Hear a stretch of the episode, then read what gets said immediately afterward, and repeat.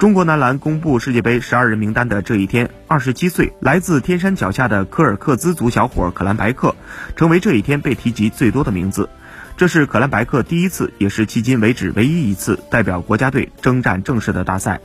在此之前，他已经连续五年每年入选国家队大名单，但却连一次正式大赛都没有打过。别说世界大赛，就是亚洲的顶级比赛也没有过。可兰白克说，在科尔克孜语里，可兰代表着勇敢坚强这样一种品质，白克则是部落首领和英雄的意思。我父母给我起这样的名字，也是希望我能够像一个勇敢坚毅的英雄一样，勇敢面对生活中的一切。